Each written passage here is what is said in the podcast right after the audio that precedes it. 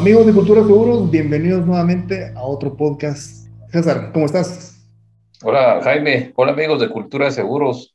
Qué gusto poder estar con ustedes nuevamente en otro episodio de su podcast de Cultura de Seguros. Hoy, como si nada, pues a mediados de noviembre dirían por ahí, pero vamos a, principios, vamos a, mediados de octubre, pero ya se siente la Navidad muy cercana. Se siente el frío. En muchos lugares ya se siente el frío ya muchos centros comerciales con, con, ¿cómo se llama? Muchos adornos de Navidad, pero hoy vamos con todo, ¿verdad, Jaime? Sí, César. Qué bueno, pero pues hoy tenemos a tu tocayo, a otro César. A un tocayo, sí, bueno, a un tocayo tenemos el, el, gusto de tener pues otro de la familia Rojas. Hace poco tuvimos la, la, dicha de, conversar con, con Genuario y, y pues hoy tenemos a quien ha sido su sucesor del proyecto del asegurador. Pues él nos va a comentar un poco más al respecto, pero César, me das el honor de, presentarlo. Pues sí, ah, para nosotros en Cultura de Seguros es un gusto y un placer tener a César Rojas, eh, una persona emprendedora, visionaria, empresario y sobre todo, yo creo que hoy nos va, nos va a dar una, pues, una buena lección, diría yo, de de cómo podemos nosotros eh, decir cuando nosotros realmente decimos que el cielo es el límite, hasta dónde podemos llegar, podemos llegar muy lejos como seres humanos. Y un vivo ejemplo, eh, yo no sé cómo se transmite eso de, de, que de generación en generación alguien pueda tomar la batuta lo que está haciendo el papá, porque regularmente los hijos nos vamos por otro lado, por otro rollo, y pues Genuario creó toda un, pues, ¿cómo, cómo podemos decir? Pues, toda una plataforma. Y, y, qué bonito. Aquí en Guate decimos qué nice o qué chilero qué chido, dirían en México, digo yo. El, que, el, que el hijo tome la batuta y las riendas y, y lo eleve. Porque Januario nos decía, miren, eh, si yo, yo cedí la batuta de, del asegurador y no lo pude haber dejado en mejores manos. Así que César Rojas. ¿Quién es César Rojas para la comunidad de cultura de seguros? Hola, hola, pues, pues qué tal, pues muchísimas gracias Jaime, César, aquí decimos Tocayo, yo creo que igual allá, igual. Eh, ¿no? Este, de, por la invitación, por considerarme para este espacio y pues a pasar un ratito aquí platicando de manera interesante sobre el sector asegurador, sobre la trayectoria también. Debo acusar que yo adopto los acentos muy fácil, así que si para el término de este podcast yo estoy hablando como guate, ah, me perdonan, por favor. Este por, ahí nos contaron que te gusta mucho guate, así que... Sí, me gusta mucho, me gusta mucho, le hemos agarrado mucho cariño.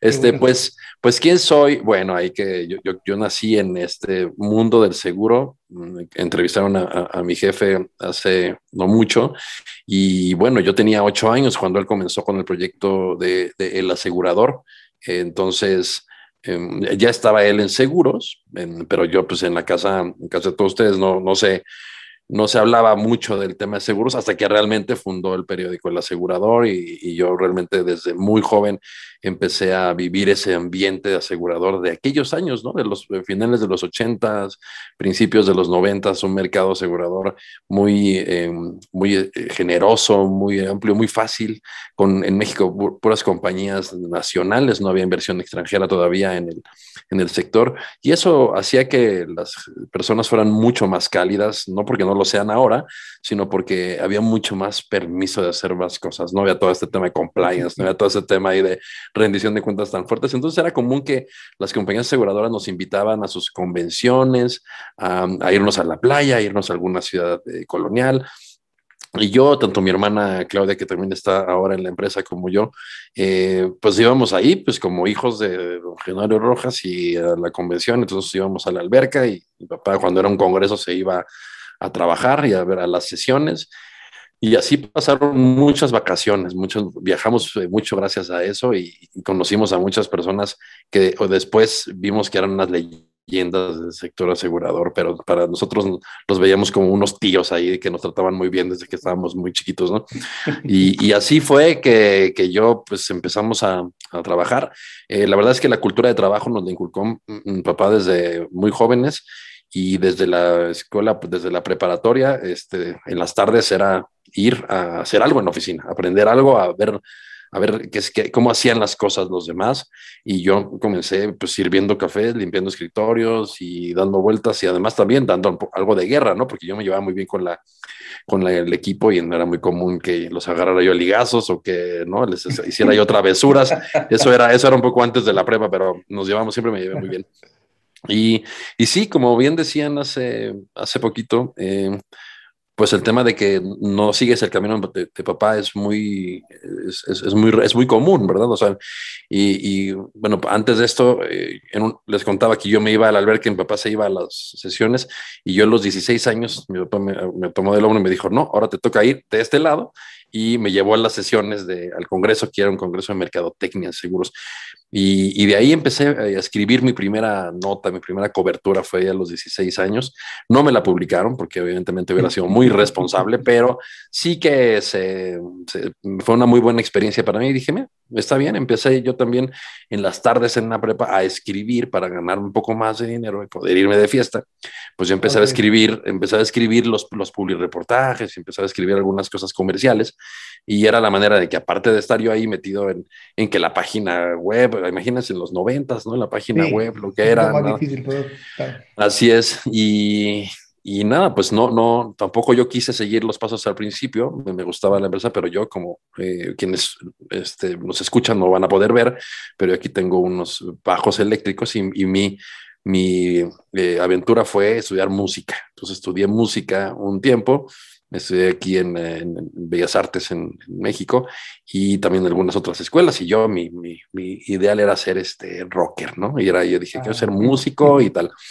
Eh, y total que algún día me di cuenta que, que eso estaba un poco complicado y me metí a estudiar administración de empresas y ya eh, vamos con un poco más de camino de, de idea de, estar en, la empresa familiar en la cual además pues nunca dejé de estar, ¿no? Aún estudiando música, pues yo trabajaba en la, oficina, entonces en realidad nunca, nunca me despegué del todo de, de, del asegurador y así fue que, ya por ahí de 2005 eh, me hago cargo de, la dirección editorial eh, del, asegurador. En ese entonces teníamos otros medios, era distinta la, la, empresa, y en el año 2006 tomamos la decisión de hacer la transición generacional de, de papá hacia mí, y, a partir del primer día hábil de 2007, eh, soy el director general de, del asegurador.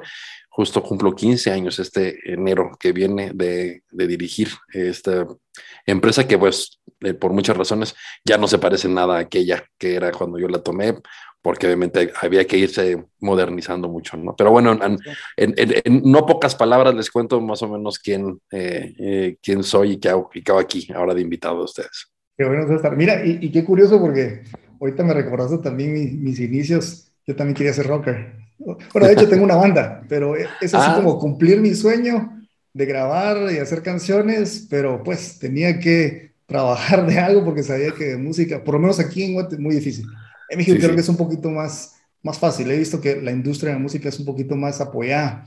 Entonces, igual, licenciatura en Administración de Empresas estudié y pues también de esto, al final, creo que fue también un, un chiripazo estar ahí, así le decimos nosotros, así de suerte, de estar en seguros, pero, pero realmente a mí me ha gustado mucho y creo que así pasó contigo, ya estando en el, en el gremio, te encantó, estuviste ahí porque pues quizá no, no querías en, en su momento ser parte del proyecto de tu papá, pero porque quizás al principio fue así como, bueno, venite, como dijo, hace venir la nota y así como, ah, mejor, pero, pero, me, pero me sirve porque gano un poco al, al, al crear algunas notas, ¿verdad? entonces ahí fue donde creo que te decidiste, pero también sabemos que en tu trayectoria has estudiado complementos eh, para poder ejercer, o sea, no fue solo así como que te pasó la batuta a tu papá, sino que también fuiste estudiando un poco más, fuiste aprendiendo.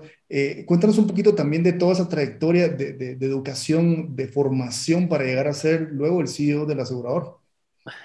Sí, pues yo les, les, voy a confesar aquí que lo confieso seguido, pero yo nunca fui muy buen estudiante. Eh, yo era más amiguero que estudiante, entonces eh, me, me, distraía mucho los watts y la, la, la, salir con ellos y tal.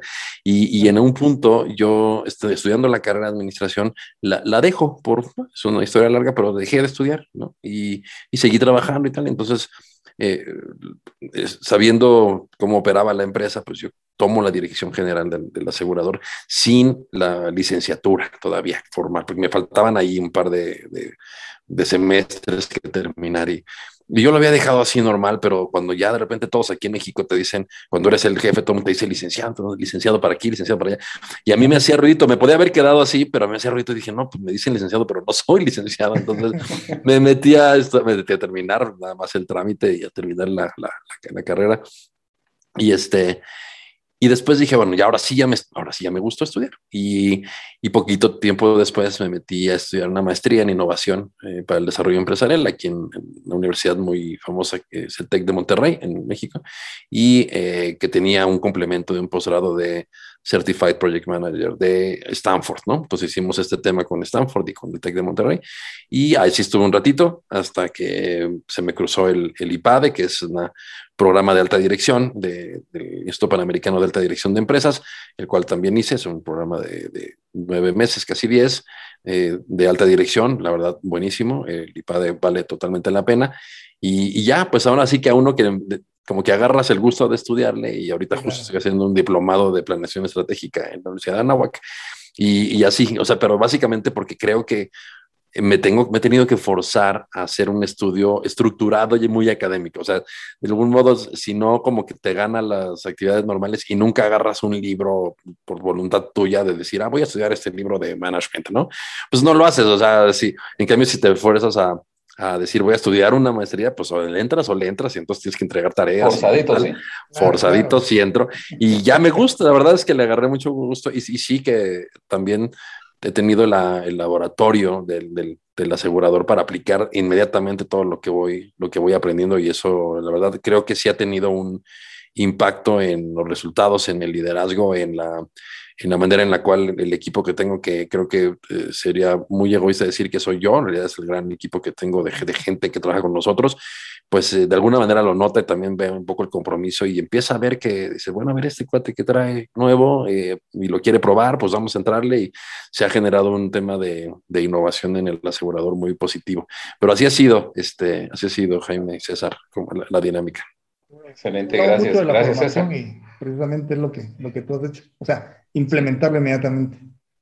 Excelente. Y yo, yo, me pongo del otro lado porque yo ni la flauta puedo tocar ustedes. el día que hacían el examen de la flauta, yo solo hacía el mate. sí. Ah, bueno. sí, ¿verdad? Les, Pero, le pedías a otro que hiciera el ruido. Que hacía el ruido, es que la ventaja que a veces tenía de que por filas hacían el examen de flauta, entonces entre todos entonces no sabía el profe, el profe no sabía quién estaba ahí, sí tocando, quién haciendo el mate, iba haciendo el mate, pero por lo menos me hacía las señas de que me iba bien, ¿va? Ah, bien, pero, pero mencionabas, César, eh, al respecto de, de la innovación y, bueno, el COVID vino a revolucionar, a movernos el piso a todos y ¿cómo ha sido esa evolución? El antes del COVID, podemos, no sé si podemos decir antes del COVID, porque tomas las riendas en el 2007. Sí. Del 2007 al 2019 tuvo que haber muchos cambios, me imagino. Claro. Y del 2020 para nuestros días, un antes y un después del COVID, ¿verdad? ¿Qué nos puedes contar al respecto de eso? Sí, pues bueno, una de las cosas que suceden cuando tú tomas una segunda generación de una empresa es que evidentemente te dejan el rasero alto y quieres hacer, por un lado, tu propia marca, tu propio nombre, tu propia trayectoria, y claro que te lo dejaron, pues para que lo crezcas, ¿no? No para que lo mantengas, ¿no? Si no, se lo han dejado a cualquier más. Entonces, eh, pues un, un, reto y un estrés muy importante al inicio de la gestión como director, es decir, tengo que poner mi propio sello y mi propio ADN a la, a la empresa. Y una de las cosas muy destacables que hizo mi papá cuando me dejó el negocio es, es irse de la oficina. Eh, literal, parte de, la, de, de, de, lo que planificamos con nuestro asesor de eso, porque tuvimos un asesor en esa transición, un, alguien que, que, concilió las dos generaciones, que justamente era amigo de mi papá y amigo mío, y que tenía justo la, la, la edad a la mitad entre él y yo. Entonces era el interlocutor eh, ideal entre lo que uno piensa, papá, y de repente yo me enojaba y me decía, no, a ver, entiéndelo, es así. Y de repente mi papá tal vez no me entendía algunas cosas y el otro decía, espérale, que es así. Entonces fue un catalizador súper eficiente de ese tema. Y a lo que le dijo, lo tienes que hacer es que el primer día que se César, este director del asegurador, tú no puedes estar en la oficina. ¿Por qué? Porque entonces la gente no va a identificar el nuevo liderazgo. Siempre va a ir a preguntarle a él y luego a ti a ver si estás de acuerdo. Y entonces eh, eso va, va, a bloquear su, su liderazgo y para él fue un movimiento importante, seguramente lo platicó, pero para él fue fuerte el tema de dejar estas las instalaciones. evidentemente tenemos una contención ahí y tenemos un comité de dirección que formamos para que él fuera consejero y estuviera yo también en las decisiones importantes, respaldado por un grupo de personas que tenían experiencia y mi papá que tenía la visión y el ADN de la empresa, que tampoco se puede perder del todo, porque tú, tú, tú puedes llegar como nuevo director a decir, quiero que esto sea distinto, pero la esencia la tienes que cuidar porque es lo que ha hecho que el negocio haya, se haya eh, mantenido de manera exitosa durante mucho tiempo. Entonces, primero, esos primeros años, yo diría que unos dos, tres años fueron de ecualizar ese tema, de decir, ok, yo tengo mi propio eh, espíritu, mis propias ganas de hacer las cosas, pero vamos a cuidar también el legado y no vamos a darle en la, torre a, lo que ya está, ¿no? Porque pues por andar inventando al rato tiras el avión y pues no, ahí en el avión va gente, ¿no? Entonces, este, iba en equipo y familias y una trayectoria importante mucho de lo cual tiene que ver con la credibilidad, con la calidad en la manera en la que trabajamos, con el tema humano, con el respeto a las personas eh, y al mercado mismo, que es estamos haciendo lo que hacemos, que es comunicar, pero es para que el sector crezca, no, no, no para fregar, no para, pues muy fácil hablar mal de una compañía o de un ejecutivo, pero no, lo que queremos aquí es construir un mejor sector porque hace falta en las eh, sociedades como las nuestras, ¿no? De ahí, esos fueron los primeros años y también el reto de crecer financieramente, o sea, de cómo reestructuramos las ventas y el esquema comercial y el esquema publicitario para que esto crezca, ¿no? Y y bueno, la verdad es que lo, lo, logramos con el equipo que yo tenía, porque renové una muy buena parte del equipo también y, y empezamos a dar a tambor batiente con un nuevo eh, liderazgo. El sector lo tomó muy bien, aunque me veían. Yo tomé la dirección cuando tenía 30 años, no, 29 años. Entonces también era eh, joven, eh, me metí a, un, a una, un, que es dominado por gente ya con un promedio de edad bastante más alto. Creo que eso fue una ventaja, como que me vieron, dijeron, este chavo algo trae y me hacían caso y empezamos, a, empezamos a, crecer, a crecer bastante también. Nos cambiamos de oficina, hicimos todo el, el, tema y creamos algo que fue un poquito más diversificar el tema del asegurador. Nosotros en ese momento contábamos con tres publicaciones, que era el asegurador quincenal, que es eh, nuestro periódico, una revista, la revista mexicana de seguros y fianzas, y un directorio, que era el anuario mexicano de seguros y fianzas. Y también queríamos ponerle algo mucho más dinámico y mucho más activo y comenzamos a hacer eventos, comenzamos a hacer congresos para agentes de seguros. Y eso, eso empezó, justo empezó en el 2008, se empezaron a volver muy exitosos. Eso nos dio mucha marca, mucho awareness, ¿no? Y además presencia, eh, muchas más relaciones y sí trajo algo nuevo al sector, porque le dimos un, un aire muy eh, distinto a los eventos del sector, los eventos que eran un poquito más acartonados, tradicionales, eh, tal, y nosotros dijimos, vamos a hacer algo súper moderno, algo que sea más un espectáculo eh, y que la gente se la pase súper bien, entonces era totalmente distinto, ¿no? Así la gente salía motivada, con aprendizaje, pero con otra, con, otro ánimo. Con nuevas ideas también y totalmente distinto a lo que estaba haciendo el sector en ese momento. Entonces, eso nos dio oh, mucha gasolina, la verdad. Hasta eh, estuvimos 10 años más o menos haciendo eventos, yo creo que un poquito más, pero eh, de manera así muy fuerte. Empezamos a recorrer toda, toda la República eh, con, con, estos eventos. Y eso a la par fue mejorando la marca del asegurador y también la, la manera en la que compraba la gente publicidad para nosotros. Nosotros tenemos un modelo de negocio que tiene enfocado el 90% en publicidad. ¿no? Eh, las suscripciones en realidad eh, son bajas, muchas de las cuales son cortesías, son estratégicas para la gente que nos tiene que ver, pero el modelo es publicidad y mucho basada en, eventos, ¿no? inauguraciones de oficinas, cócteles, convenciones, bla, bla.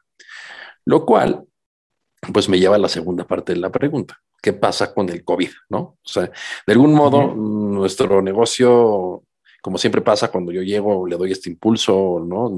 Junto con mi equipo le damos este impulso, pero también hay un momento en que te cansas y, también el crecimiento deja de ser tan exponencial y se empieza a volver un poquito más estable y luego viene una meseta, ¿no? Y entonces te va muy bien, pero y estás un poquito en el, una zona de confort, debo decirlo, porque pues, está yendo bien, tienes buenos clientes, ¿no? Pues todos te publican sus cosas, tal. Y pues llega el COVID y quizás, ¿no?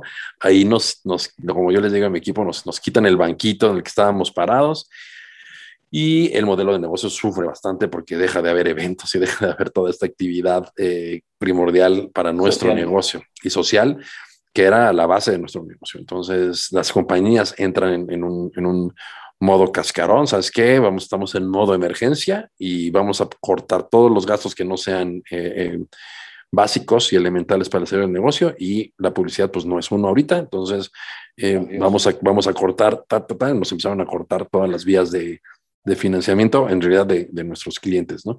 Afortunadamente, la verdad es que tenemos una solidez de tantos años que no nos preocupó tanto, pero sí, después de que empezaban a pasar los meses, pues empiezas a decir, bueno, aquí se me va a acabar la gas, aquí se me va a acabar la gasolina, ¿no?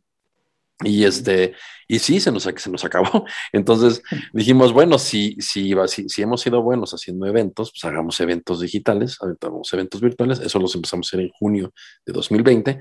También muy exitosos, 5, 6, 7 mil personas conectadas a los eventos y, y con un esquema de patrocinio muy interesante que las compañías decían, bueno, no estoy haciendo nada de publicidad, pero esto sí lo voy a hacer, ¿no? Y, y afortunadamente, y, este, y gracias al mercado también que nos tiene mucha confianza, pues nos, eh, nos apoyaron bastante y creo que nosotros dimos de vuelta también ese apoyo en creación de muchísimo contenido gratuito para, para los agentes y para el sector asegurador.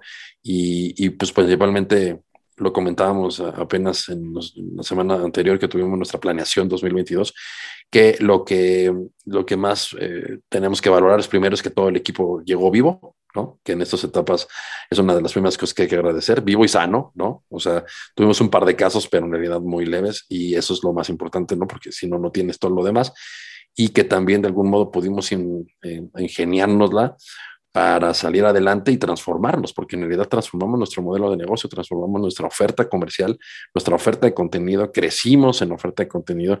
Ahora sí que, eh, como dicen, las que, lo que no te mata te hace más fuerte. Yo creo que si eso es verdad, vamos a salir fortísimos porque casi nos mata esta vez. O sea, sí, sí estuvo bastante complicado. Sí, claro, totalmente. y, y, sí, bueno, recuerdo ahorita que nos mencionabas la maestría en innovación, sí funcionó esto, pero obviamente no te lo proyectaban de esa manera. Obviamente ya estar en el campo es totalmente diferente. Así es, no, bueno, ahí la, la, academia se queda hasta cierto punto y después es, eh, y después es, creo, yo estoy seguro que una de las cosas que nos ayudaron a salir adelante fue que este tema de innovación le empiezas a permear en tu gente, o sea, le empiezas a permear en el sentido de que dejas que la gente haga, los, los, los, los empoderas y, y si se equivocan, pues no pasa nada, o sea, no, no hay un castigo a la equivocación, o sea, eh, y, y, no sé, en el momento en que dijimos, vamos a sacar este nuevo producto, pues rápido lo empezaron a armar, rápido hicieron el MVP, rápido salieron al, al, mercado con algo nuevo y fue súper ágil, ¿no? Entonces ya no fue empezar a innovar en la pandemia, sino ya traíamos una una tendencia, un trenecito de, de, innovación y de estar haciendo cosas como el podcast nuevo, pues justo que también todos tenemos el podcast y que esto y que ahora eh, vamos a hacer otro evento de esta manera. Y comenzamos en 2019, justo antes de la pandemia, un, un, un evento de innovación para el sector y justo para seguir platicando ese tema. O sea, eh, entonces nos metimos a una cultura de innovación estructurada, pero también a base de que la gente se compró el boleto y a veces ni siquiera siente que está haciendo innovación y está haciendo innovación allá, ¿eh? o sea, haciendo innovación de, eh, está haciendo Scrum sin saber, ¿no? O sea, de verdad es que lo hace por, por instinto también y porque es muy, este, son ganas de, de, probar cosas nuevas. Mira, ¿y, qué, oportunidades has tenido? Y, y, si nos puedes comentar alguno de los logros que has pues cosechado después de estos 15 años que, que ya llevas de, de recorrido, y, y esas oportunidades que has tenido, pues conocer personas, eh, viajes, algunas, algunos aprendizajes, ¿qué, ¿qué nos pudieras compartir al respecto? Pues miren, sí, yo soy súper vago, eh, me gusta mucho viajar, ¿no? Y, y, entonces pues, desde, desde muy joven y que estaba yo trabajando dije, ¿cómo le hago para complementar así este, mis viajes y que me los paguen, ¿no? Porque además también prefiero que me los paguen. Y, y este, a principios de los 2000, eh, yo me, me, involucro en unos eventos de promotores de agentes de seguros, que es una asociación eh, norteamericana que se llama GAMA, ¿no? La General Agents and Managers Association. Y entonces eh, digo, ¿dónde hacen estos eventos? Y gracias a un promotor dije, oye, ¿no quieres ir a, eh, me acuerdo que fuimos a San Antonio, ¿no? Este, a, ver de qué se trata este evento de promotores y ahí voy, ¿no? Me dije a cubrirlo y tal.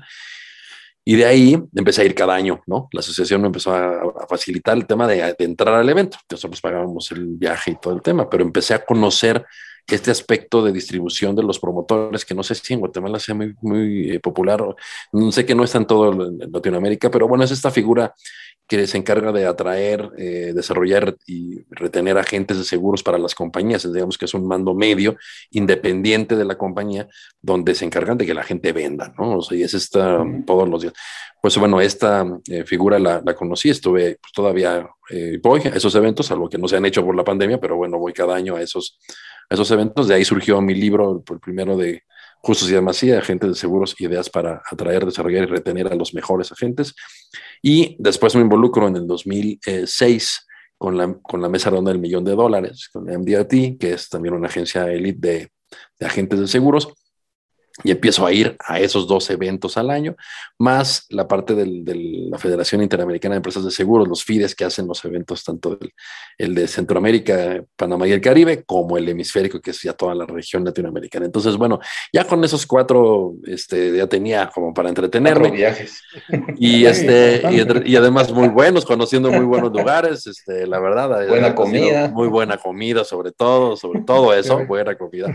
Y este pero también la verdad es que uno de, las, eh, de los logros que, que, que, yo diría es que siempre pensé, cuando yo iba a esos eventos, sobre todo en la mesa del millón de dólares, para quien no conozca, es, un, es una asociación que tiene ya casi 100 mil miembros a nivel global y son agentes de seguros que, que tienen que calificar con cierto nivel de producción anual eh, para ser eh, agentes seguros, eh, miembros de esta élite de agentes de seguros.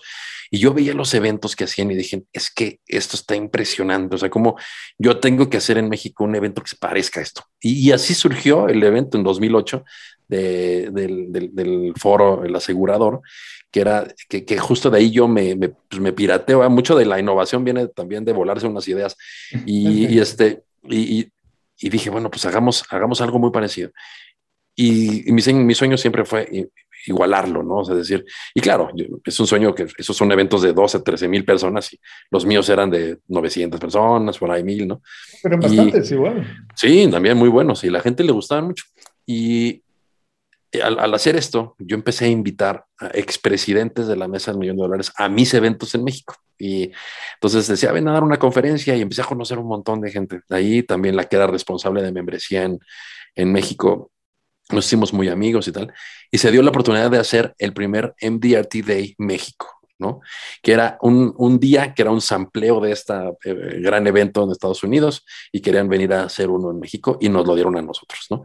Y entonces en el momento de, de platicar con, con, la gente en Chicago y tal, dijeron, es que no pensamos que haya una persona mejor que tú, ni una empresa mejor que el asegurador para hacer este evento, porque tú lo conoces desde hace, no sé, 12, 13, 14 años y entiendes perfectamente de qué va este evento. Y lo hicimos y dije, este es el, la, la, cúspide, eso es lo que yo quería hacer. O sea, cuando yo me, en 2006 dije, un día voy a hacer un evento como estos, en 2019 hicimos un evento como esos, ¿no? Entonces, de hecho, no hicimos un evento como esos, hicimos ese evento, pero en México. Entonces, para mí sí marcó una trayectoria muy, muy este, padre, muy evidente de que trabajas en una idea y, y si le como decimos en México, si le macheteas, este, y, y aparte aplicas eh, mucha pasión en lo que haces y, y, que realmente piensas en que los agentes seguros y tu mercado sí aprenda algo y sí se lleve algo y que se la pase bien y que todo se puede, todo se puede combinar, ¿no? Y, y, la verdad es que sí, para mí fue un momento muy, incluso muy emotivo cuando terminamos el, el evento, que además la gente se deshacía en halagos al evento que, que armamos también entre todo el equipo que dije, wow, esto es, esto es una de las cosas que más orgullo me han dado porque, porque sí es, es una validación del sector y del mercado de un evento que hiciste bien, ¿no? Y, y bueno, ese es uno de muchos, ¿no? O sea, el, el, el que la, la, empresa y su marca estén muy bien posicionados en que el reconocimiento de la gente, de nuestros lectores, de, la, de los líderes de la industria hacia un medio, una plataforma como lo que es hoy el asegurador, pues eh, son pequeños logros y cada que te dicen algo, pues te, te, sientes muy apapachado y muy bien. Eso no quiere decir que no nos equivoquemos, lo hacemos bastante seguido, pero sí hay muchas cosas que, que creo que se han, se han, dejado ahí como, pues como legado. Y siento que el siguiente paso pues tiene que ver con, con cómo se institucionaliza y cómo se hace un proyecto que trascienda a las personas, ¿no? Pero bueno, eh, para contestar ahí más o menos a tu pregunta. Qué bonito este, ver algo que, que, uno va a hacer y, y, que va creciendo, a pesar, como decías, muchos errores, eh, muchos tropiezos, Y algo muy importante que, que, que, quiero destacar es esa idea que tú decías de que uno a veces puede, puede decir como que roba ideas, pero al final las tropicaliza, podría decir uno, o, o las hace suyas con ya la cultura de uno, pero realmente ve que tiene éxito. Obviamente tenemos una trayectoria de éxito de ese proyecto, pero al hacerlo de nosotros con nuestras ideas, pues obviamente es una gran satisfacción también. Y así es como creamos muchas cosas. Yo te podría decir lo mismo del podcast. Cultura Seguros también fue una idea que yo tomé de otras, de otros podcasts, de otras ideas que tenían, sobre todo en Estados Unidos, creo que la mayoría de cosas hemos tomado ahí. Y, pero así es, la idea es poner nuestro toque, nuestro estilo y hacerlo nuestro. La verdad creo que ahí, ahí, es el éxito. Y ahorita que mencionabas lo de la, lo de la, de la actividad en la convención, yo recuerdo una que se llama 8%, tal vez no, no has escuchado tú, creo que es en Texas que se hace. Es más o menos esto. Incluso han tenido siempre el sector asegurador. 8%, imagino que lo dicen porque solo es ese 8% de, de, personas que están en, en, el tema de seguros, pero han invitado a personas muy, muy exitosas y no solo seguros. Creo que por ahí va tu modelo, no lo había conocido. Hoy creo que vamos a explorar un poquito más al respecto y que quizás tal vez en algún momento lleguemos por ahí también. Pero excelentes ideas, César, excelentes ideas. Y, y, la verdad es que sí, uno, uno, uno siente satisfacción y ver que culmina algo eh, y que las personas te dan esa retroalimentación y te dicen, mira, va muy bien. Y eso le da más ánimo de seguir adelante, porque yo sé, imagino que tendrás muchos más proyectos adelante. No sé si quisieras compartirnos algo, pero ¿qué viene después de, de, tus proyectos? Eh, pues hablamos de un podcast, también te volviste multiplataforma, porque entiendo que pues ya estás en redes sociales y, pues no tienes solo mil seguidores, veo que tienes bastantes. ¿Cómo ha sido ese, ese reto, ese proyecto de, de ser esa multiplataforma? Eh, y entiendo también pues que, que, no solo ha sido todo de parte tuya, sino que también tienes tu equipo. ¿Cómo, cómo han podido hacer eso? Pues mira, siempre desde que les contaba esta parte donde yo iba ahí en después de la escuela tal, y salía este tema del internet y, y, y, pues era como muy, muy nuevo y la gente de generaciones más jóvenes se ríe mucho de nosotros los yo la verdad es que soy generación X pero nos dicen boomer no este solamente porque estamos ya más grandes no pero me acuerdo que se acuerdan que tenías que pedir todo y sonaba el telefonito cuando te conectabas ahí la línea y todo. Pues de esa época. y si alguien te levantaba el teléfono te cortaba se cortaba se corta exactamente. Y desde ahí desde ahí dije hay que el asegurador debe tener una página de internet. ¿Para qué? No sé, o sea, como a lo mejor nadie nos ve, pero bueno. Y ahí estamos, ¿no? Y entonces yo armé el proyecto de la página de internet y íbamos aquí en la Ciudad de México a, la oficina que eran los que tenían la llave del internet, te subían tus cosas a internet, porque tú no podías así como ahorita subir cualquier contenido. Tenía que ser alguien que tuviera una licencia y gente que, que, pues, que le supiera ese tema. Desde ahí empezamos a, entonces tenemos una página de internet bastante antigua, o sea, de los 90, y obviamente ya ahorita está súper renovada, va en la versión 30, ¿no? Eh, del, de, de, lo que es la página. Pero eh, la, la, vocación siempre ha sido esa, ¿no? Estar ahí. Eh, sabemos que el negocio no se iba a dar después de mucho tiempo, pero eventualmente se iba a dar. Entonces, pues bueno, ahí, ahí empezamos con ese tema y la verdad es que nos íbamos subiendo. Yo iba viendo una nueva red social y iba sacando la cuenta del asegurador, ¿no? Twitter y, y no, todos, pero pues en realidad estaban un poquito dormidas ahí, como que pues no era nada más, inclusive saben hasta para que no me ganaran el nombre, ¿no? O sea, sí, yo veía una... Yo, Ah, yo veía una red, porque con estos viajes a Estados Unidos, que siempre había alguien de innovación y siempre había un, eh, un geek, y decía, ay, esta nueva red, ¿no? Este Twitter, ¿no? Pues de una vez vamos a sacar la cuenta en 2006 o algo así, 2007, en cuanto salió. Claro. Y, y, y, así fue que, que, empezamos a tener esta plataforma hasta que ya realmente le empezamos a dar más sentido. Eso tiene hace, yo creo que unos cinco, como cinco o seis años, yo diría unos cinco más bien, donde empezamos ya a postear un poquito a propósito, como a tener, a generar un poco de contenido, bla, bla, bla y que unos videitos en YouTube y, ¿no? Poco a poco.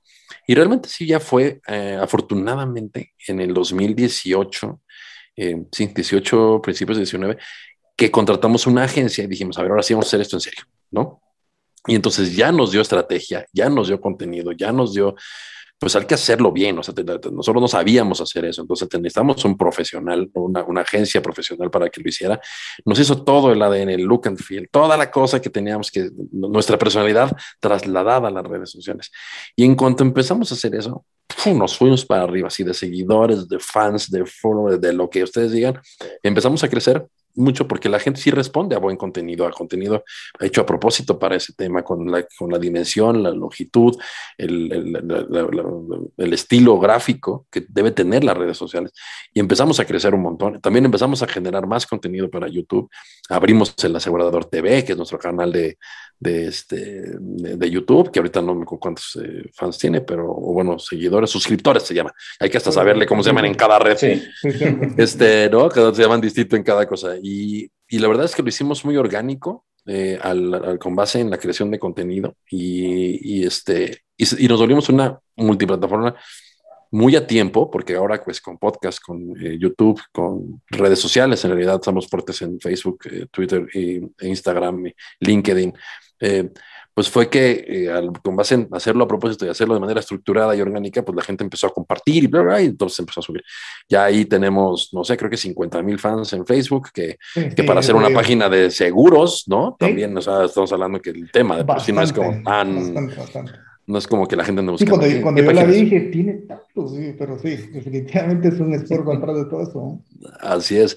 Y, y, que, y, que, pues nunca compramos ni un fan ni nada, pues cada quien es boca a boca, ¿no? Porque se puede, se puede comprar, sabemos que se hace, pero no, no, no, lo, no lo quisimos hacer así. Y, y curiosamente se da este tema en la parte de la pandemia y ya teníamos mucha atracción, ¿no? Entonces, eso nos ayudó un montón a que nosotros dejamos de imprimir el periódico de abril de 2020, todo 2020, ¿no? Porque no tenía sentido imprimir, porque la gente no estaba en sus oficinas, porque no nos ibas a generar papel, porque además era un costo importante, y, pero lo sustituimos con toda la parte de redes sociales, con YouTube, con hacer webinars y hacer Zoom, eh, sesiones de Zoom y, y, aprenderle sobre la marcha y sí, porque la verdad es que nadie sabía ni cómo iniciar sesión y luego ya fue como, ¿no? Y, luego todo te fallaba cuando estabas ahí en la, producción y ya, este... Créeme que nos pasó lo mismo. sí, es, sí, no, eso pasa. Y poco a poco le fuimos aprendiendo y ahora ya usamos StreamYard y y tal. hicimos un evento, hicimos un evento de innovación con una plataforma que es muy compleja que se llama Hopping, que es muy, muy, pero sí ya soporta un chorro de interacciones y, um, pero lo, mismo, o sea, eh, creo que el tema de, recurrir a la gente que sabe y a la gente que tiene expertise y tal, siempre te va a ayudar, yo creo que en cualquier ámbito de negocio y yo creo que también de la vida, ¿no? Es, eh, ¿para qué te te rompes la cabeza queriendo ser tú, si hay alguien que ya estudió todo lo que, ¿no? Ya te ahorró el camino de estudiar, que es un poco lo que hacemos nosotros en el, en el, en el asegurador. Si es verdad que la información está allá afuera, si es verdad que la puedes conseguir gratis, pero si nosotros ya nos tomamos el trabajo de seleccionar la información que vale y de ir con la gente que vale y de ir con la gente que tiene opiniones importantes, pues ¿para qué te tomas la molestia? Mejor nada más léenos, ¿no? Eso es, o, o venos o, o este, en una plataforma digital. Entonces, así hicimos eh, y ahorita estamos muy contentos de lo, que hemos logrado, de la, del espacio y el tamaño que para ser un medio de comunicación especializado en seguros tenemos. Claro que nos falta más, siempre queremos más, pero ya también nuestros anunciantes han visto que es muy efectiva la plataforma porque tenemos muchos contactos muy sólidos. la pandemia nos ayudó a casi eh, poco más que duplicar nuestros contactos en el sector asegurador en la región, ¿no? O sea, eh, teníamos, eh, tampoco el mailing era lo que hiciéramos, ¿no? No lo hacíamos, no hacíamos mailings porque siempre pensábamos que eso de invadir tu, tu, inbox no era, ¿no? Pues dije, no, es que yo no quiero hacer un boletín ni un newsletter diario porque pues, la gente ya te ve como parte del paisaje y dije, yo no quiero que mis mensajes me los borren así sin verlos, ¿no? Pero al final sí, era una, sí es una manera eh, efectiva de hacerlo cuando realmente tienes valor que aportar. Así generamos un medio digital exclusivo para hacerlo por mail que es el asegurador semanal. Esto lo hacemos todos los viernes. Viene información que le puedes compartir a tu cliente, pues información mucho más eh, light, digamos, mucho más eh, próxima al, mundo real y no tan asegurador. Más digerible. Más digerible, totalmente. Y entonces eso lo damos de, valor a la, audiencia y sí tenemos una tasa de apertura muy buena. O sea, eso es, cuidamos mucho esa parte. Pero bueno, y así se ha ido haciendo. Y con lo que les platicaba hace rato, o sea, yo, yo, yo a mi equipo le decía, oye, si hacemos esto, ¿no? Y entonces mi equipo dice, a ver, ¿no? Este, se lo llevaba así de tareita y a la semana decía, bueno, aquí está el prototipo, se vería más o menos así, lo vamos a hacer tanto, tal y tal persona van a crear el contenido para este medio digital y vamos a sacarlo a ver qué tal jala. Y así, ¿eh? O sea, en tres semanas estábamos andando con una propuesta, entonces eso te, te, permite hacer mucho ¿no? y crear mucho valor. ¿Y crees que regrese en algún momento la, la, la versión impresa? Sí, la versión impresa ya regresamos en enero. Sí, sí, ah, en enero de este año 2021 regresamos con la versión impresa.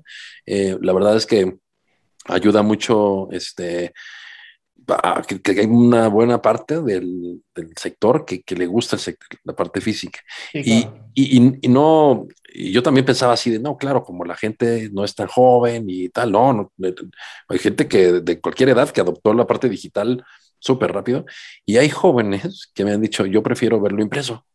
Y, ¿Por qué? Pues porque si estoy en mi celular o en la computadora, pues siempre me distrae un mensaje, un WhatsApp o tal. Entonces, si yo lo tengo impreso, dejo el celular aquí al lado y me pongo a leer la información. Y dije, ah, qué interesante approach de, ¿no? De, de, experiencia de usuario, ¿no? Que, que uno diría es un tema 100% generacional y no, no, no lo es. Desde luego que una buena parte de nuestros lectores tienen un promedio de edad alto porque los agentes de seguros en general tienen un promedio, promedio de edad alto, ¿no? Estamos en los 50 medios, pues tampoco vamos a hacer milagros, pero, eh, pero sí, así, así ha ido. Sí, no, yo, yo creo que va a regresar, eh, regresa el medio impreso. Yo estoy seguro que regresarán también todos los eventos presenciales, o sea, hubo quien pensó que no, no al contrario, yo creo que hoy lo que hoy la gente quiere es dame un evento presencial, ya por favor, quiero dejar de ver la pantalla, ¿no? Quiero tocar gente, aunque sea de puñito, pero, pero, pero quiero ya convivir con el mundo real, porque creo que fueron 18 meses muy pesados en el tema digital, que la gente sobrevivimos y yo creo que decíamos, bueno, qué, qué bien que lo está haciendo en home office. Híjole, es un home office medio forzado, pero además también, encima de estar en trabajo, en teletrabajo, estabas en una crisis, ¿no?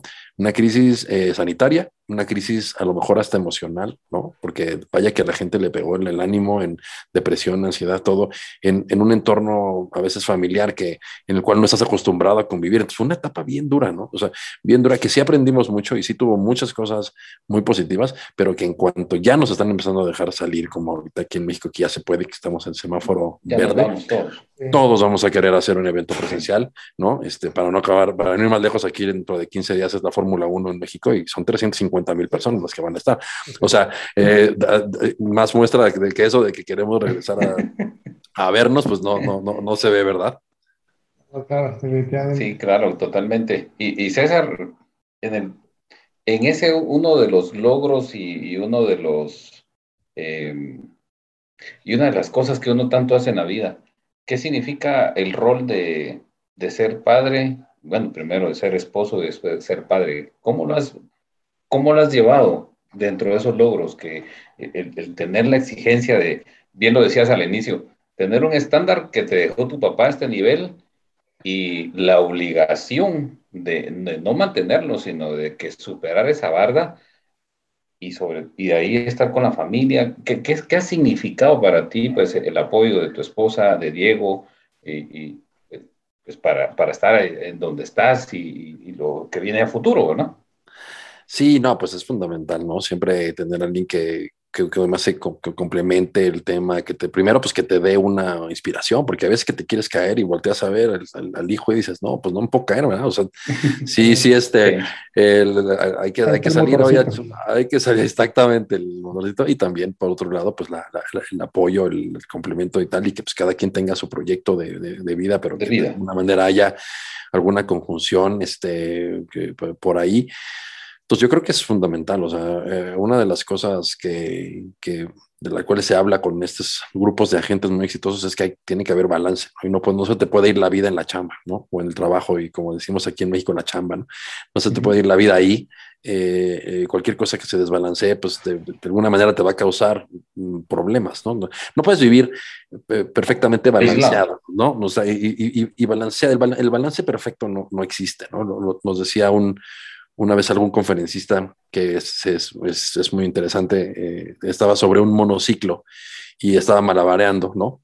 Y, este, y, decía, pues yo para estar en perfecto, en balance, tengo que estar en constante movimiento, ¿no? O sea, yo, si yo me quedo parado en un monociclo, me caigo.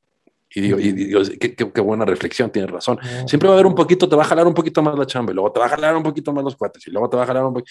Pero al final de cuentas tienes que empezar a ver que eso tiene que ser pues sí, un balance. al final tienes que regresar. A veces que sacrificas a la familia porque hay viajes y hay compromisos y comidas y cenas y mucho trabajo y tal.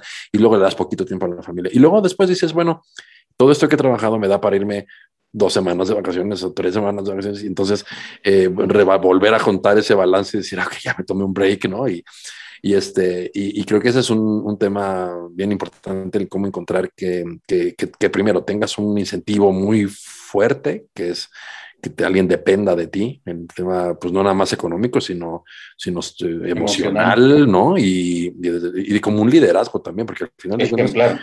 Exacto, te enseñas haciendo, ¿no? Porque si no te puedes decir misa, pero pues no te va a hacer caso si eres el primero que no lo haces aquel, ¿no? Y, y, este, entonces yo creo que ha sido una muy buena lección. Yo eh, también eh, con, mi hijo tuvimos un, un, escenario, tuvimos que usar el seguro porque tenía, tuvo un problema de salud ahí medio importante. Entonces también eso te hace despertarte algunas cosas y decir, ok, no todo es para allá. Eh, y a veces a la gente, y es muy común ver, ¿no? Que hay gente muy exitosa que entregó la salud por, por, el éxito, ¿no? Y entonces al final de cuentas no puedes ni disfrutarlo porque resulta que ya te, ya te llevaste la salud y es difícil recuperar, ¿no? Entonces es mejor... Por más plata que tengas así, es, Y, y, bueno, pues siempre estar dispuesto a cambiar y a evolucionar. Y desde ese rato, bueno, pues que sigue también para, para mí, para la empresa. Al final de cuentas, tiene que consolidarse y decir, eh, César es el, director y, y, después podrá venir otro director, no importa. El tema es que ya el proyecto está consolidado y que está perfectamente hecho y que además, pues nos gusta eh, contribuir a que el sector tenga comunicación y a su vez se transformándose y a su vez también ayuda a que las eh, sociedades nuestras estén mejor protegidas, ¿no? Que al final eso es lo que hace donde uno apunta como este ideal, ¿no? Donde crees que puedes, o uno está convencido que puede incidir en esas cosas, ¿no? y, en ese mismo, y en ese, y en ese mismo hilo, o en ese mismo ámbito, ¿qué significa para ti tener a tu hermana ahí en la empresa? Ah, uy, bueno, eh, la verdad es que ha sido una gran, gran experiencia. Mi hermana de alguna manera ha estado ligada eh, durante muchos años a la organización, pero ella desde el punto de vista del diseño gráfico, ella estudió diseño y entonces ella hacía como que todos los proyectos, los, los, eh, eh, los dibujitos, le digo yo, no, no las todas de, diseño editorial. Muy, eh, no. Muy bien, la verdad, este, siempre con mucha calidad y tal. Y, y, me acuerdo que hicimos un junta de consejo, justamente ella es socia de la, de la empresa, y eso tiene un par de años, yo creo que un poquito más. Donde les conté los planes de expansión que teníamos, la, la, ambición que teníamos para la, para la empresa, y terminando me dijo, oye, pues yo te quiero echar la mano, ¿no? Yo quiero estar ahí, si te parece bien, porque además, pues una de las cosas importantes fue que las personas que estaban en la familia, de la familia en la organización, salieron de la organización, ¿no? Este, inclusive, inclusive eh, mi, mi, propia mamá estaba en la organización y yo le, le, encaucé la salida, ¿no? También porque no, no era saludable que estuviera ahí y fue un tema complicado, ¿no crean? Y al final no había nadie de la familia en la empresa. Y entonces me, me dijo, oye, ¿cómo hacemos si te quiero ayudar? ¿Cómo ves? Y, este, y le dije, bueno, pues eh, va, eh, piénsalo bien, pongamos los límites, pongamos eh, nuestros, este, pongamos nuestras reglas claras de convivencia, porque esto lo último que yo quisiera es que se llevara la relación de hermanos que tenemos, que siempre nos hemos llevado muy bien, en, aras de, estar en un mismo proyecto, de veces puede haber roces, ¿no? Y seguro que los hay, pero también donde hace está aquí, ¿no? O sea, el primer, primero es el tema de, de, hermanos. Y ha funcionado súper bien, primero porque tiene mucho compromiso, porque es muy bien hecha. Yo, yo soy medio, decimos en México, mangancha, ¿no? O sea, soy muy permisivo, o sea, son, en realidad es que yo soy más así, este, eh, cálido, no porque mi hermana no lo sea, pero yo luego se me va la otra parte, ¿no? La parte de ser mano dura, ¿no? la parte de rendición de cuentos, ¿no? Mano? Y mi hermana es muy buena para eso. Entonces, eh, pues ahí hemos hecho una muy buena, muy buen complemento. Aquí en, en, en, Netflix hay una serie que se llama Club de Cuervos, y si no la han visto, véanla. Y es de la historia de unos hijos que, que, heredan un equipo de fútbol porque el papá se muere. Y entonces es una historia muy chistosa.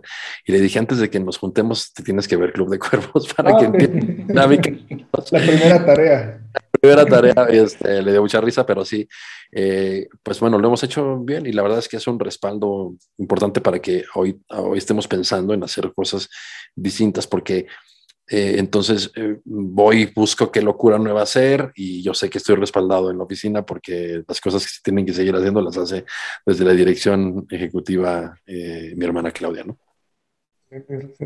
Mira, y no quería dejarla a un lado porque nos comentaste un poco de esto en tus logros, el libro cómo, ¿Cómo fue este, el inicio de la creación de tu libro? Se llama Agentes de Seguros, Ideas para atraer, desarrollar y retener los mejores. Bastante excelente tu título. ¿Cómo, fue ese inicio eh, de, la creación del libro? ¿Cómo fue que, nació en tu mente? ¿Cómo fue el desarrollo? ¿Y, cómo es hoy? ¿Y, cómo ha sido eso? Eh, que, imagino que ha sido también tu plataforma, tus bases a, la fecha, ¿verdad? Y lo que te ha apoyado también en, tus proyectos. Y pues cuando has tenido la oportunidad de conversar con agentes eh, en conferencias, imagino, en, reuniones, ¿qué, ha sido esa experiencia del libro? Pues mira, el libro surgió de, ir yo recopilando cada, que, cada año que yo iba a este evento, eh, promotores, yo tomaba todas las notas, hacía toda la cobertura, todo el reportaje, y se, publicaba en el asegurador. Y cumplí 10 años de hacerlo en 2013, y, yo vi que tenía muy buen, que había muy buen material. En realidad es que lo escribí, lo ordené yo, las ideas no son mías, yo no soy, yo no soy eh, promotor, pero, pero fui un testigo de primera mano de esas eh, pláticas, ¿no? Además, tuve este, la suerte de que, de que mis papás me metieron en una escuela bilingüe desde chavito, entonces entiendo y hablo muy bien el inglés, entonces no, no necesitaba traductor, eh, entonces realmente lo tomaba de primera mano, ¿no? Y, y, cuando cumplimos eso, yo estaba platicando con que era el CEO de esa organización eh, en, en, Estados Unidos en un evento, y le, ya le conté qué estaba haciendo y me dice, oye, ¿por qué no haces algo con ese material, no? Y le digo, pues, ¿cómo qué? Dice, pues, no sé, pero piénsalo y a ver qué se te ocurre. Y dije, ah, esto podría ser un libro. Trato de ordenar las ideas, de, empalmarlos, de darle figura, ¿no? Y este, fue, por eso que está dividido el libro así en, reclutamiento, en retención, en motivación, en desarrollo. En... Y hablé con, nuevamente con, el, con, este, con Hugh, que era el director de esta organización, y le dije, ya tengo el libro, necesito que me lo, que me lo prologues. Y me dijo, bueno, con todo gusto.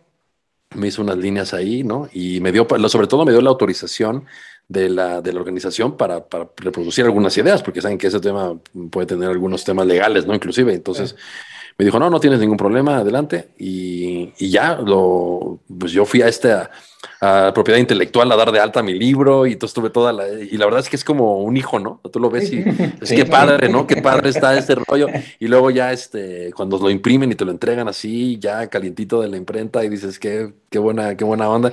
Y luego cuando te empiezan a pedir, empiezas a vender los libros, pero te empiezan a pedir que los autografíes, ¿no? O sea, ay, pero fírmamelo, ¿no? Dedícamelo. Y ahí me tienes, ¿no? Este, eh, y la verdad es muy buena, muy buena experiencia. Eh, tengo un amigo que es autor y lleva varios libros y un día me vio firmando un libro y yo todavía le dedicaba ahí cinco renglones a cada. Me dice, ¿cómo se nota que es tu primer libro? Porque sí te dedicas. Con cariño, ¿no? Este, pero primero así te, le dices, ay, ojalá que disfrutes el libro. La, verdad es que ese libro me, me, abrió muchas puertas, primero de creerme, la, de creérmela de, tu, de, trayectoria y por otro lado también de, eh, pues de conferencias. Yo ya daba conferencias también. Eh, yo empecé también muy joven a dar conferencias porque me invitaban a platicar sobre temas. Obviamente al principio con muchos nervios, después le perdí el nervio, ¿no? Y me gustó ya el escenario. Y, y entonces ha tenido chance de, de, platicar con muchos, muchos agentes. Y, y, una de las cosas más reconfortantes fue una vez se me acercó un promotor eh, en, no me en qué ciudad, pero bueno, estamos igual en un evento, en Atlanta o algo así. Y me dijo, César, se acercó conmigo y me traía mi libro y le digo, ay, mira, ¿no? Este, qué buena lectura, ¿no? Le digo, dice, dice, no, no, quiero que sepas que si yo estoy aquí hoy es porque leí este libro. le digo, ¿en serio? Dice, sí, yo, yo eh, cuando empecé de promotor, llegó este libro a mis manos y mi objetivo fue venir a este evento y, tener una, una, una, agencia, una promotoría de primer nivel. Y pues ahorita el, el, el, promotor es uno de los más destacados de su compañía y la verdad es que indirectamente pues te da mucho orgullo. O sea, el trabajo es de él, ¿verdad? Porque pues no, que se puso a trabajar fue él, pero el hecho de que te digan, yo me inspiraste eh, con esto a, hacer mejor las cosas, híjole, ha sido bien, bien padre, muy, muy emocionante y pues estás haciendo, ya con ese me pagó, ¿eh? La chamba. O sea, con eso me pagó la chamba. Porque de los libros no vives, ¿eh? O sea, salvo que seas J.K. Rowling, ¿no? Salvo que, seas, este, eh, no, de los libros Stephen King o J.K. Rowling, pero de ahí no. Exactamente. Pero de ahí, la verdad, me, muy bien, es un, pues ya nada más me falta plantar un árbol, porque ¿no? hay que tener un hijo, escribir un libro, el árbol es quiero que tenga, quiero tener ese pendiente todavía otros 30 añitos, ¿no? porque ya hiciste lo más difícil primero. Exacto.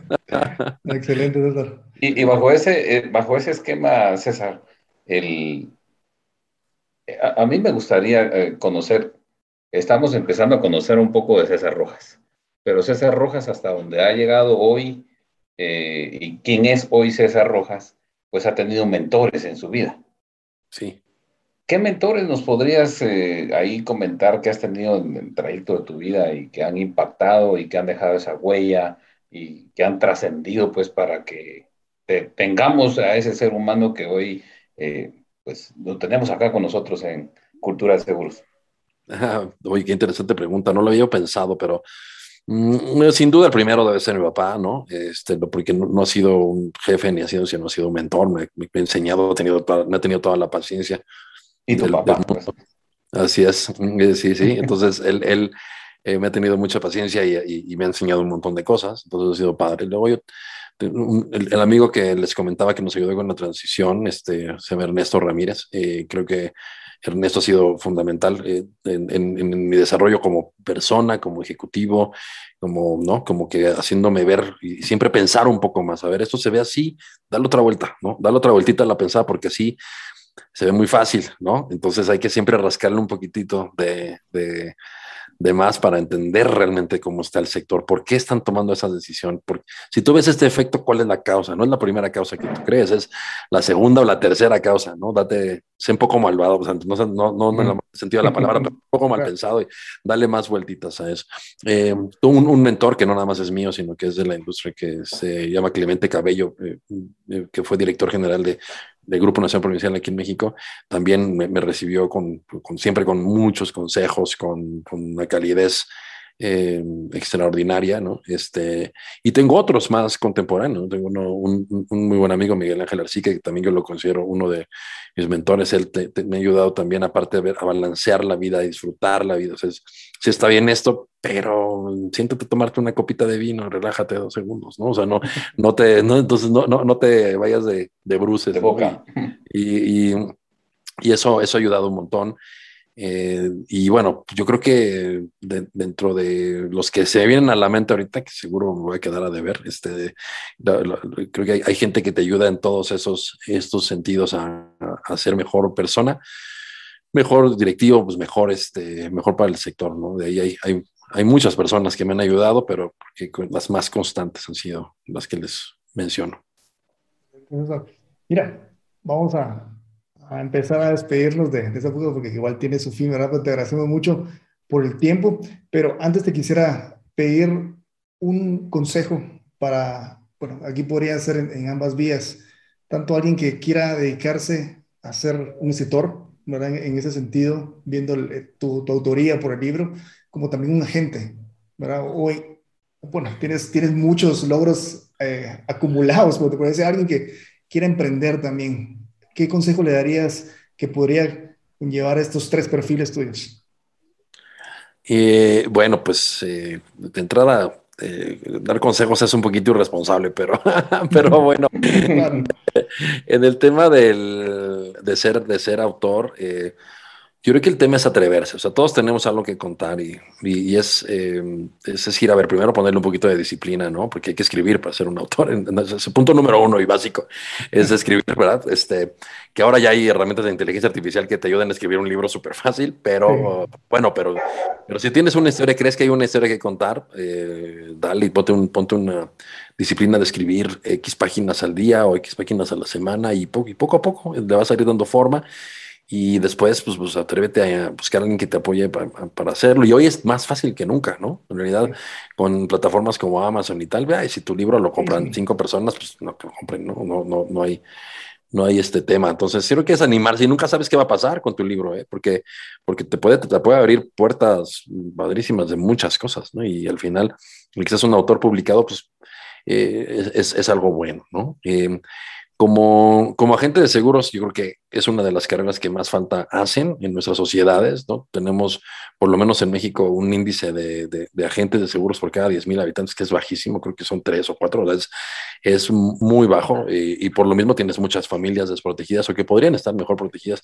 lo mismo que negocios, empresas, casas, ¿no? Los, los índices de aseguramiento en, en México eh, y en nuestra región en general son muy bajos, ¿no? Entonces, eh, pues el agente de seguros, eh, mm, siempre dicen, es que hay que dignificar la carrera de seguros, porque nadie quiere ser agente de seguros. El, primer agente, el primero que tiene que dignificarlo es, eres tú mismo. O sea, es, es, el sentir que tu profesión vale muchísimo la pena y que tienes un impacto social que no te da prácticamente ninguna otra eh, carrera de ventas. ¿eh? Pues claro que si eres médico y todo, pues sí, pero, este, pero, pero una carrera de ventas que te dé esta trascendencia, este, es bien raro. Entonces hay que comprársela, que uno tiene que estar preparado, que estar haciendo un impacto bueno, que estar capacitado, que no es juego, que no es un tema de medio tiempo, que no es un tema de que mientras encuentro algo mejor voy a ser agente de seguro, de que me va a dar pena decirle a mi familia y a mis amigos que soy agente de seguro. O sea, a ver, esta es una carrera que necesita compromiso para tener éxito, porque sí que hay un montón de agentes de seguros que están ahí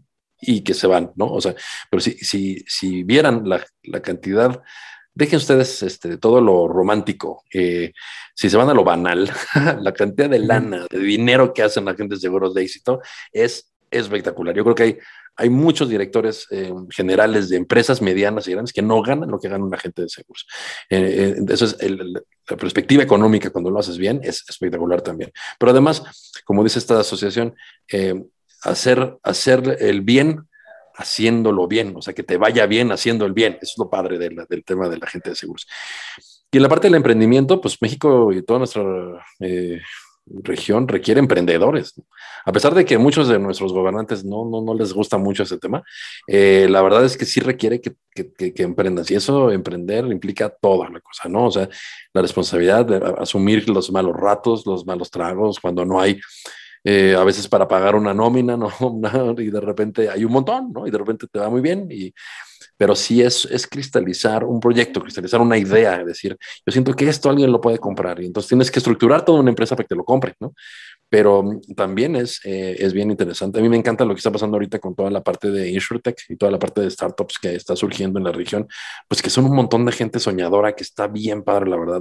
Te reúnes a verlos con él y dices, que yo siento que con este proyecto puedo cambiar esta parte del sector y puedo cambiar el sector completo y tal. Y dices, pues, qué buena onda, dale, ¿no? Dale que seguro que vas a, que si no lo logras tú, lo va a lograr el que sigue, que ya aprendió tu camino, ¿no? Y, y, así es, entonces el emprendimiento es algo, es algo súper padre porque además creas comunidad, ¿no? Nomás es cosa de encontrar todos emprendedores y todos, todos tienen las mismas penas y todos lloran de lo mismo, ¿no? Y, entonces también todos se animan igual, ¿no? Entonces, es este, y el emprendimiento es seguros, ¿no? Básicamente, porque al final cuando eres un agente de seguros, el mundo estás emprendiendo, ¿sí? o sea, con a lo mejor usando un producto que alguien más creó, una compañía creó, pero pero estás emprendiendo porque también tienes que asimilarte como un negocio, es decir, tú no puedes hacerlo todo como agente de seguros.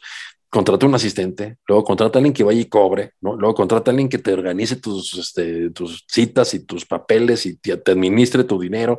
Y entonces estás creando una empresa, ¿no? Estás, estás emprendiendo eh, dentro de una actividad que tiene un alto índice de, recompensa eh, moral y también financiera, ¿no? Y además, pues puedes eh, exponenciarlo al nivel que, que tú quieras siempre y cuando le entregues ahí tu, tu chama. Entonces, pues eso serían eh, eh, pues algunas reflexiones más que consejos. No, no me vayan a venir a reclamar. Es que seguí tu consejo y me fue mal. No, más que nada. Quizás, alguien te va a decir así como tu libro. Mira, porque escuché que dijiste esto, aquí estoy. Eso es exactamente. Espero que eso pueda. ahora sí que esos comentarios se reciben perfectamente, los reclamos ahí se los hacen a Cultura de Seguros, por favor. Totalmente. Ok, muchas gracias. Gracias, César. y, bueno, a, mí me gustaría, antes de que te despidas y dejarte el tiempo para que te despidas de nuestra comunidad de cultura de seguros, eh, saber cuál es tu comida favorita de México y ya que eres fan de Guatemala, no sé si tienes alguna comida favorita aquí en Guatemala. Ah, bueno, en México las enchiladas verdes con esas me pueden envenenar, eso me encanta. En, Guatemala me gusta todo, no tengo algo favorito porque me gusta todo. O sea, yo empecé a ir a Guatemala hace algunos años por un muy buen amigo que, que, vive allá y que, que, es un corredor de, de seguros eh, y reaseguro Los señores Aguilar. Los señores Aguilar, correcto. Eh, de, don Mario y todos. Don Mario Aguilar y, Mario José y Cancha y todos ellos. El Cancha Aguilar Así es. Entonces empezamos a ir a su cumpleaños y luego empezamos a ir a todo lo de Ajís, eh, todo el tema, esta semanita que se ha pasado muy bien en, en, Guatemala. Y después de alguna vez de vacaciones a Antigua y de y de Alfides, que fue en Antigua, entonces la verdad es que es uno de los lugares que más me gustan. Eh, eh, se va uno a jugar golfito bien a todo dar, este, que es algo de lo que más me gusta hacer. Lo hago mal, pero me gusta hacerlo. Eh, me gusta pasarlo bien. Pero hay que disfrutarlo. No se fijen en mi, no se fijen en mi score, fíjense en que lo bien que me la paso, eso nada más. Y este...